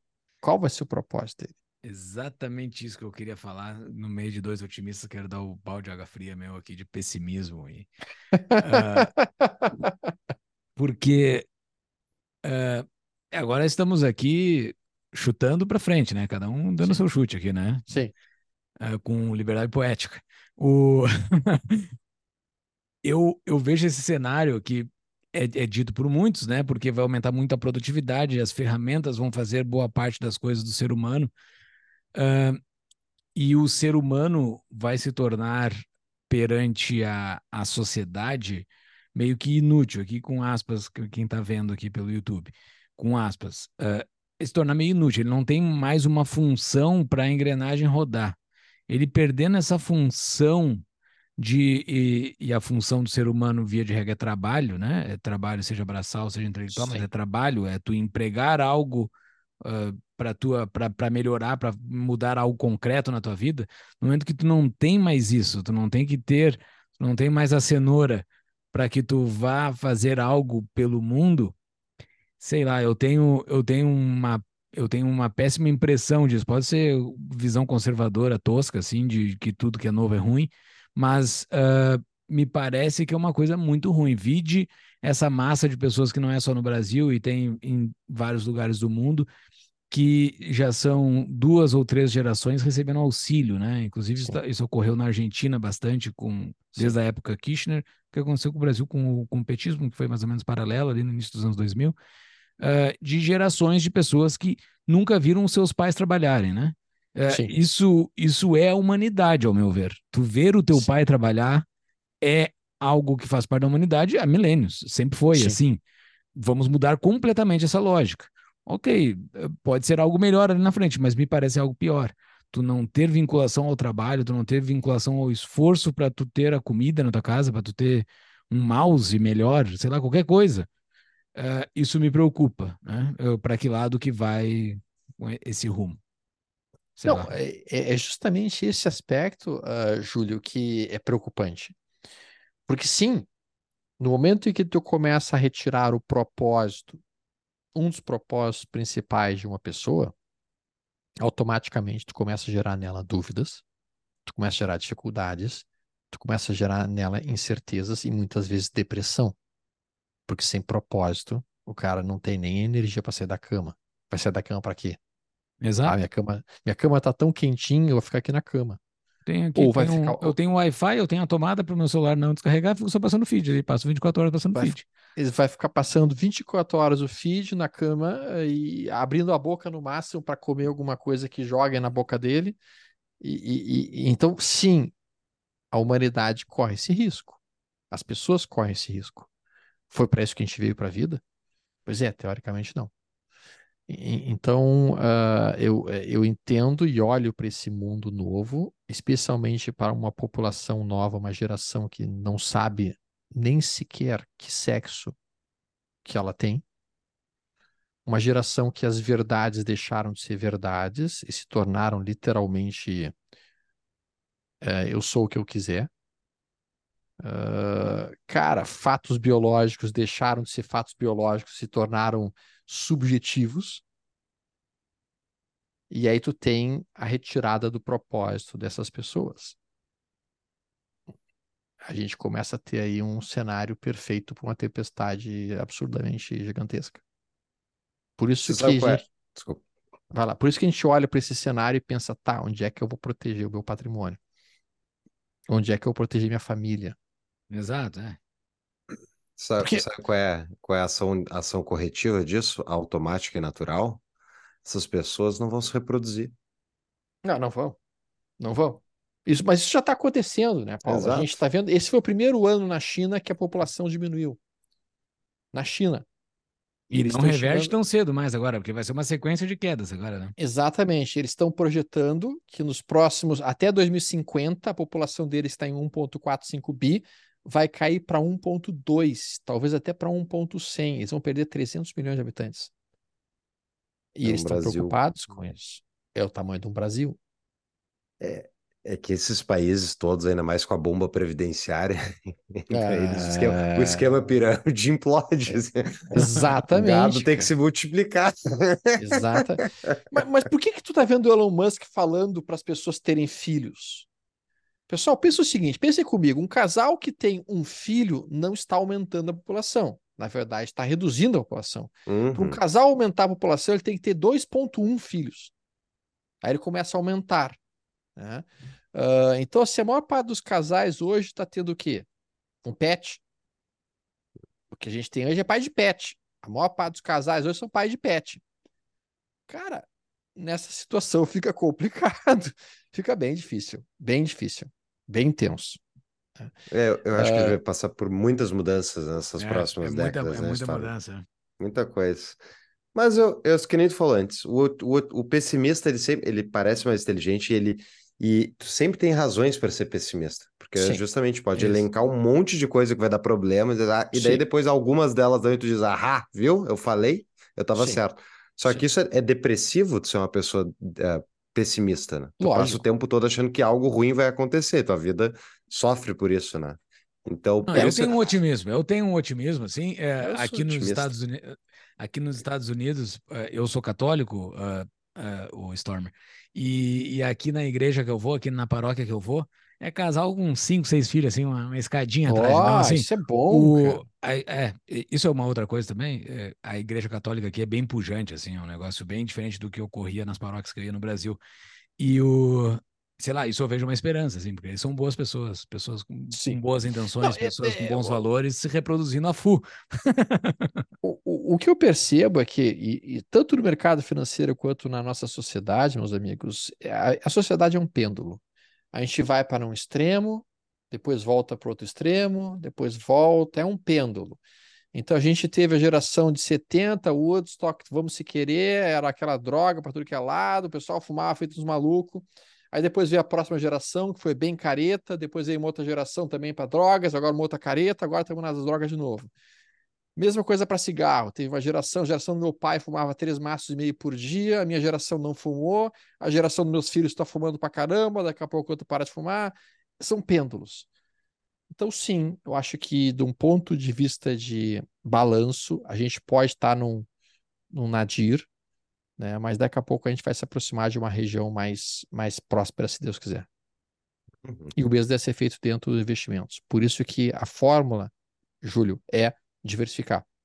Tem um pouco Boa. de recursos em ações, tem um pouco de recursos em criptos, tem um pouco de recursos em, em, em físico, em imóveis, em diferentes lugares e distribuindo aos pouquinhos. Hoje, se eu tivesse com pouquinho dinheiro, pouquinho dinheiro, como mencionei, eu dividiria em cripto e em fundo imobiliário. É o que eu faria aqui no Brasil. Uma pausa para um rápido anúncio. Quer morar no exterior? Está interessado em fazer a sua segunda nacionalidade ou procura auxílio com um visto? Procure a Imigrar-me, a nossa parceira especializada em direito internacional, que oferece suporte completo ao imigrante. A empresa também oferece suporte para a abertura de empresa na Europa, buscando a aplicação do melhor visto para cada caso, além de auxiliar na obtenção da tão desejada nacionalidade italiana, portuguesa, espanhola, dentre outras. A Imigrar-me conta com uma equipe de advogados credenciados na Europa e nos Estados Unidos, habilitados a atender às necessidades dos imigrantes para a obtenção da legalização e residência no país de destino. Entre no site do descritivo do episódio, tapadamainvisível.com.br barra emigrar-me, para pegar o WhatsApp da empresa. Ou quem está nos assistindo no YouTube, pode usar esse QR Code que está aparecendo aqui embaixo. Voltamos ao episódio. Perfeito, é isso que eu ia até te perguntar, que a gente tem os nossos patrões que fazem perguntas, né, para os nossos convidados, Uhum. e o Rodrigo Litt perguntou justamente, Stormer, qual é a divisão percentual da alocação dos seus investimentos? Ações buy and hold, ações swings, position, position trade, imóveis, renda fixa, criptomoedas, internacional. Então, assim, como quiser delimitar isso. Tá, vamos lá. Bom, essa- essas participações elas vão mudando ao longo do tempo, tá? No momento atual, como eu mencionei agora há pouco, eu estou com 50% em criptos. Tá pesado, eu sei, eu acho que eu até o meio que fui mais do que deveria, tá? Botei Quanto de 50% em criptos. Bitcoin dentro dos 50? Dentro desses 50%, eu diria que de Bitcoin, tá, nós estamos falando de uns 65% de Bitcoin. Muito bem. Eu tô, eu tô posicionado em Fico feliz 35 por em altcoins. Mas de qualquer maneira, ah, eu tô com 50% em criptos hoje. Uhum. Ah, depois disso eu tenho a minha, a minha, a minha, eu- assim, ó, a minha, o meu posicionamento ele é agressivo, extremamente agressivo, mais do que as pessoas deveriam fazer. tá? Então eu tenho 50% em cripto que eu considero renda variável ainda, eu considero variável, tá? Depois disso eu tenho mais 35% em renda variável. Renda variável. Tá? Destas rendas variáveis, desta renda variável, tá? Mais da metade em fundos imobiliários, tá? Então eu vou botar 17,5, quase 17% do meu patrimônio em fundos imobiliários, o que também é renda variável. Gera uma renda mensal, mas é renda variável, porque tem a flutuação da cota. Tá? Depois a gente vai ter o restante. Para swing trade, eu, eu, eu trabalho só com 2% do meu patrimônio para swing trade. 2%. Tá? O resto da renda variável fica em buy and hold, longo prazo, não ações em Brasil, ações dos Estados Unidos, tá lá fora. Não tem mais lá. ações Brasil? Cara, a única ação aqui no Brasil que eu guardo realmente por um prazo mais longo são duas: Vale e VEG. Vale e VEG. Resto São as duas que eu fora. tenho. Sim, o resto tudo está em ações lá fora, tá? E aí o restante fica aqui em renda, renda fixa Brasil. Ah, mas se eu fosse falar o que seria o sensato para a maior parte das pessoas, eu diria o seguinte: reserve um valor para ter renda fixa, e essa renda fixa tem que estar aqui no Brasil, porque não tem nenhum país do mundo com renda fixa tão boa quanto o Brasil. Taxa de juros é Brasil. Aliás, o principal produto de exportação do Brasil é taxa de juros. A gente exporta a taxa de juros no mundo. Né? Esse é o nosso produto principal. Então, mantenha um dinheiro em taxa de juros Brasil e renda variável. E aí, renda variável fica realmente para exterior e criptos na proporção que você ficar confortável. E eu entendo que nesse momento o confortável para quem é jovem deveria ser, vamos lá, uns 40% de renda variável, 60% renda fixa. Para quem tem meia idade, meio a meio, e para quem tem mais de 50, teria que ser, vamos lá, 20% de renda variável, 70% renda fixa, Brasil aqui. Boa. Temos uma pergunta também do nosso outro patrão, Lucas Raimundo. Stormer, tendo em vista as guerras que o mundo vem enfrentando nesses últimos tempos, o mundo pode passar por um processo de desglobalização. Ou seja, os países tendem a se relacionar mais por afinidades político-ideológicas do que por suas potencialidades. Caso concorde, isso pode trazer mais inflação? Como, como ficam os investimentos nesse cenário?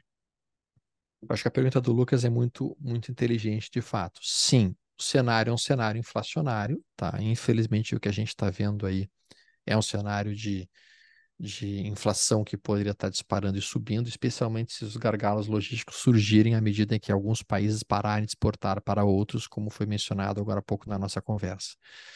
Uh, então, por isso que grande parte da, dos investimentos nossos tem que estar em IPCA mais alguma coisa, ou seja, pega a inflação nossa mais um fator aí, para realmente proteger um pouco nossos recursos. Tá? O, o dinheiro de renda fixa está em IPCA mais e não em pré-fixados. Uh, eu realmente eu, eu, eu acho que o processo de globalização mundial, infelizmente, é inexorável. Vou ser bem franco com vocês. De globalização. De globalização. Porque, Eu- infelizmente, Porque eu acho a globalização uma grande merda, perdão a expressão. a globalização em si em última análise, defende uma diminuição das liberdades individuais. E eu, particularmente falando, sou um cara que, entre um Estado pobre e um povo rico, ou um Estado rico e um povo pobre, eu prefiro o povo rico e o Estado pobre. Eu sou um cara muito de Estado mínimo. Eu não gosto da ideia de um governo central do mundo. Eu não gosto da ideia de um, de um mundo globalizado no sentido de, cara, vamos resolver os problemas do mundo através de um, de um órgão central. Essa ideia me preocupa muito.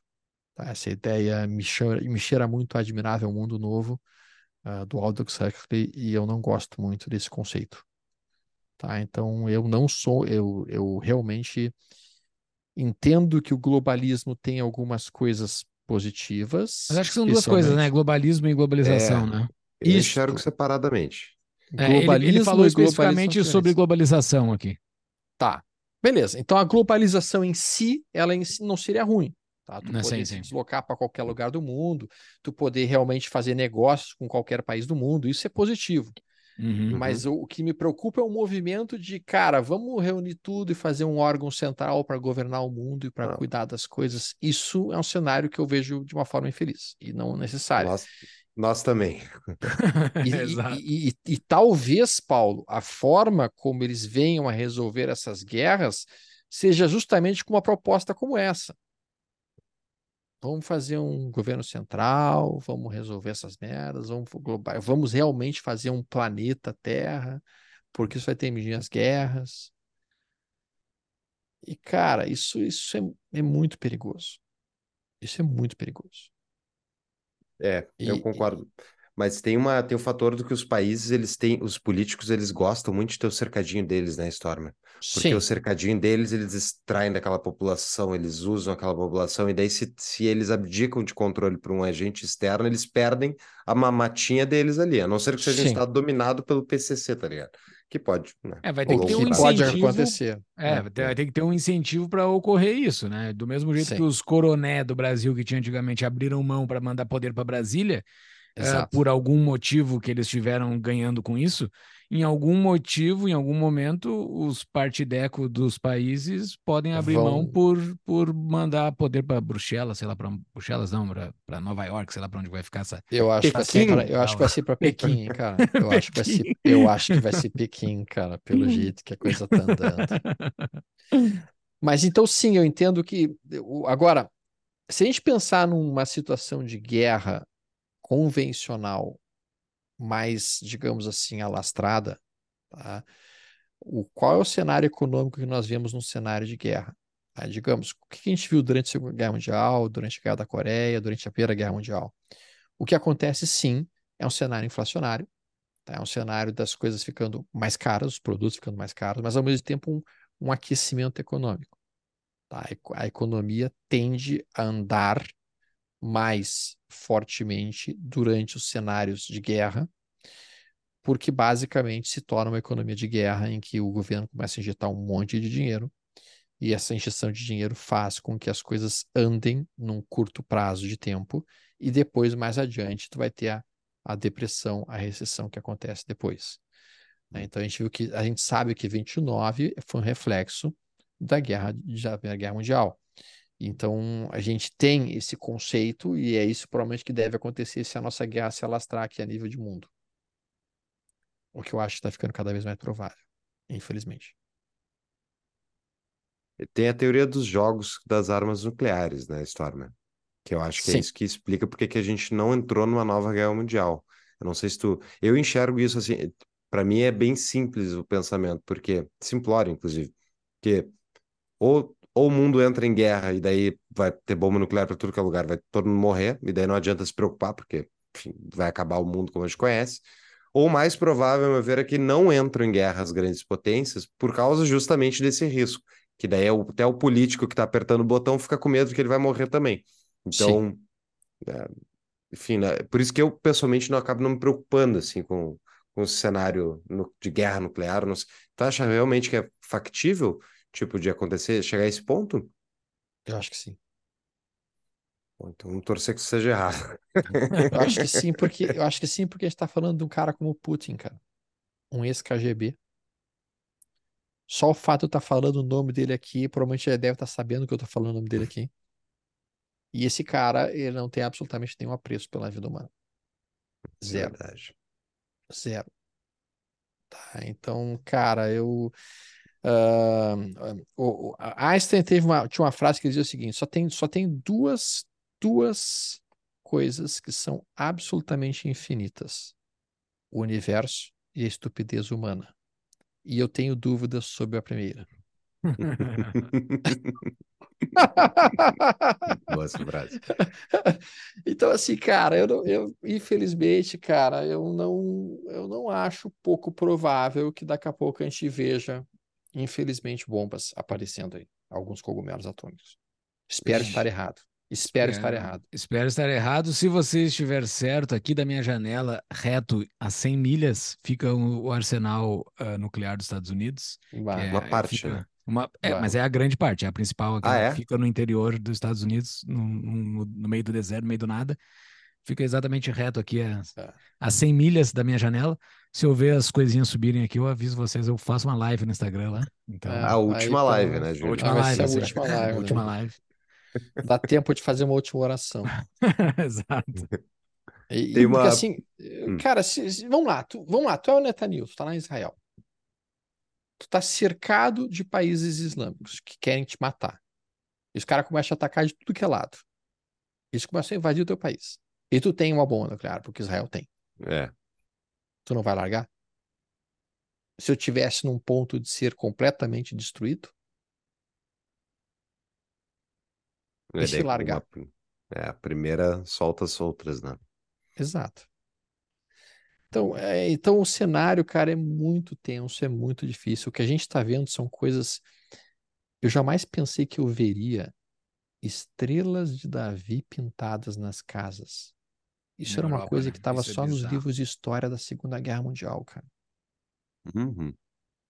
E pior, quando, quando eu vi essas coisas descritas nos livros, eu pensava como é que eles deixavam isso acontecer? Como é que eles deixaram chegar nesse ponto? Nós estamos no mesmo ponto de novo, cara. 100 anos depois, quase. Menos. A estupidez São... humana não tem fim, cara. Não tem, até porque morrem né, as pessoas que já aprenderam as lições e as novas gerações têm que ser ensinadas as mesmas lições. É, exatamente. Exatamente. Tem uma então, pergunta aqui do é, Ramon. Ah, desculpa. Vamos lá. Não vou lá. Pergunto, pergunto o Ramon aqui. Stormer, você acha que os líderes do, go do governo dos Estados Unidos estão satisfeitos com os resultados das políticas econômicas aplicadas pelo Fed desde 2020 até hoje? Ah, oh, e complementando, complementando, quais lições o Fed aprendeu nos últimos quatro anos para aplicar novamente ou não nos ciclos econômicos? Ótima pergunta, eu te diria. Cara, assim, o Fed, ele em si, tá? Ele, ele já vem cometendo uma série de equívocos, e não é nos últimos quatro anos, tá? Uh, a própria crise de 2008 foi uma decorrência da, das políticas aplicadas pelo Fed nos anos anteriores, nos anos do governo Clinton, tá? que realmente liberaram crédito a rodo para tudo que é lado e acabou acontecendo a bolha de imóveis que a gente viu lá. Uh, eu acho que este governo atual não vê a quantidade de equívocos que estão sendo produzidos pelo Fed nos últimos anos. Eu acho que a administração atual não percebe erro no que está sendo feito. Tá? E quando deveria perceber. Quando deveria perceber. E especialmente estão sendo lenientes com a, com a seriedade que é a inflação tá, presente nos Estados Unidos e, e, e com o flerte que está acontecendo realmente no cenário atual. Mas a questão toda é: não tem muito mais o que eles podem fazer neste momento. Porque se eles sobem a taxa de juros mais do que poderia acontecer, a gente falou que vai ter quebradeira. Se eles diminuem a taxa de juros, a inflação dispara. A tentativa deles realmente nesse momento é acreditar que a inflação vai ser contida por uma melhoria na produtividade. Porque aí tu aumenta a oferta, aumentando a oferta, tu consegue equilibrar com a demanda e com isso tu consegue conter a inflação nesse cenário. Porque subir a taxa de juros para eles neste momento agora torna-se impossível. E eu acho que isso foi o que o Fed percebeu. Eu não tenho mais como subir a taxa de juros. Não tem. A quebradeira que aconteceu nos bancos americanos recentemente foi fruto da alta dos juros que foi feita. E eles sabem que se eles subirem mais, vai ter mais banco quebrando. E eles não podem se permitir esse luxo. Então, o maior aprendizado que eles tiveram é: o nosso país não aguenta taxas de juros muito mais altas, pelo menos não por um prazo de tempo muito longo.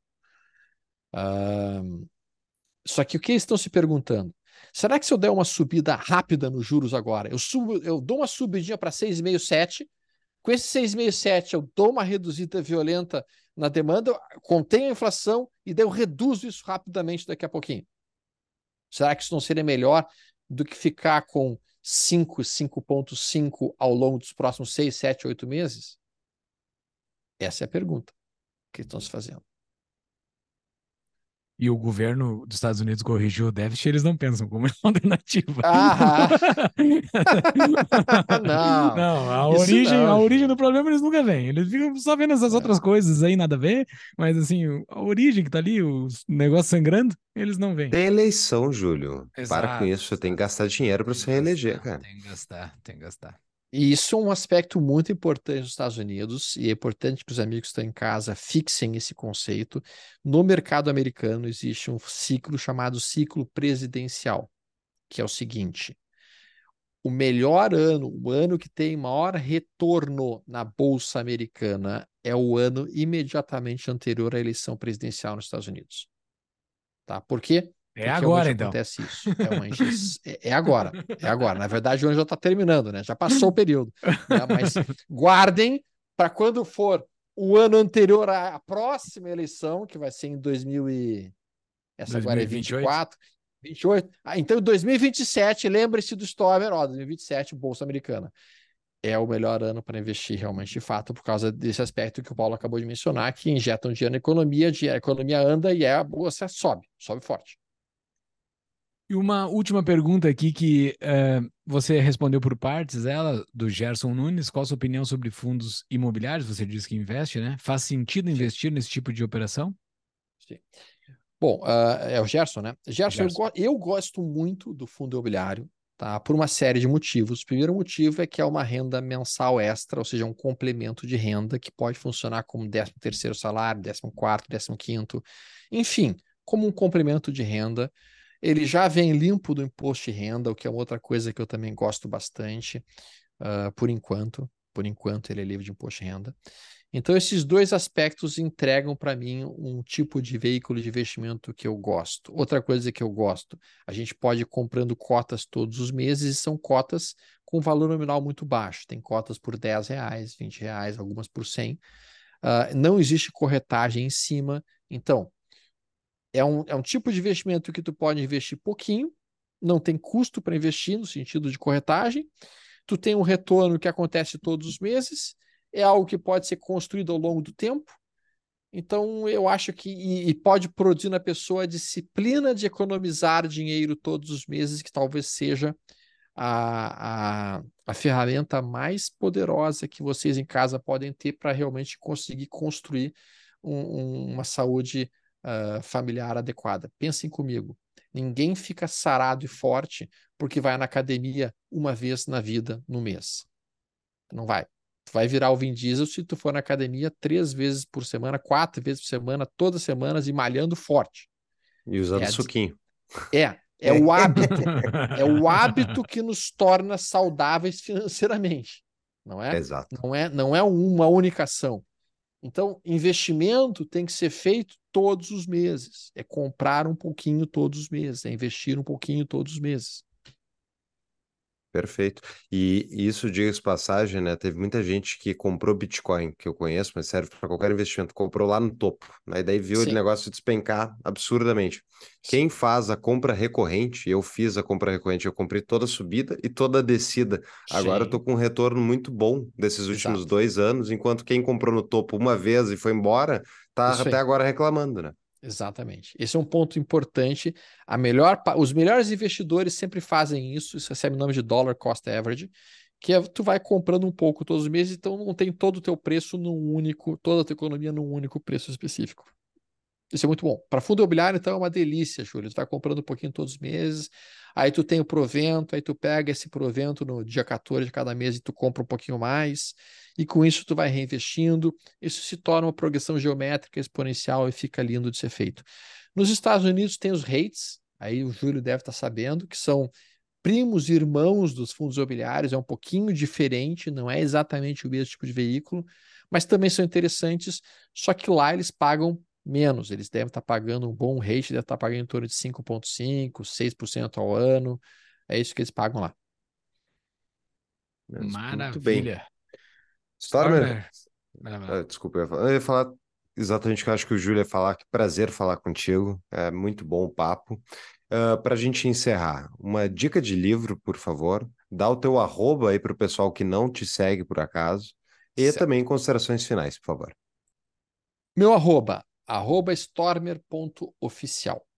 Tá, esse é meu arroba. Livro. Uh, eu part... O meu livro de cabeceira, como mencionei agora há pouco, é Meditações do Marco Aurélio. Tá? Eu acho que uh, o conceito que está por trás da filosofia estoica é um conceito extremamente importante. Eu entendo que se as pessoas lessem mais Platão, elas tomariam menos Prozac. Tem até um título com esse livro que é muito bom. Tá? Por quê? Porque realmente grande parte das dúvidas, das dificuldades que a gente tem nessa vida são geradas pela ausência de propósito. E agora já vem daí a dica que eu passo para os amigos. Tenham um propósito na vida de vocês. Se vocês não tiverem um propósito, vocês não. É, o, é, o vídeo tinha uma frase que diz o seguinte: quando um, quando um marujo não tem um porto de destino, todos os ventos são contrários. Então vocês têm que ter um propósito. Qual é o propósito da vida de vocês? Persigam esse propósito com foco, disciplina, método com o hábito de buscar a excelência. E é isso que os estoicos faziam. Eles tinham o hábito de procurar pela, pela excelência. Eles chamavam-se de arete, tá? que seria a virtude. Então, busquem essas virtudes e daí a coisa começa a andar a teu favor. Né? Então, essa seria a dica que eu diria para os amigos. O propósito é aquilo que nos move, aquilo que faz com que a gente tenha a energia necessária para melhorar, para querer melhorar, para querer sair da cama. Né? E eu vejo muitos jovens hoje, eles não têm propósito. O propósito não pode ser eu quero ser feliz. Desculpa, isso não é um propósito. A felicidade não, não advém de prazeres hedonistas imediatos, de prazeres instantâneos. Isso não traz felicidade. Talvez Stalin tinha esse propósito, né? Ser feliz. Sim. Estava fazendo uma coisa para ser feliz. Então. Exato. Exato. Exatamente. Foi um grande prazer conversar com vocês, meus amigos. Foi um prazer falar contigo, cara. É sempre bom falar contigo. Uh, sigam o Stormer. É, é uma baita dica seguir ele. E até uma próxima, meu velho. Até a próxima, Stormer. Abraço.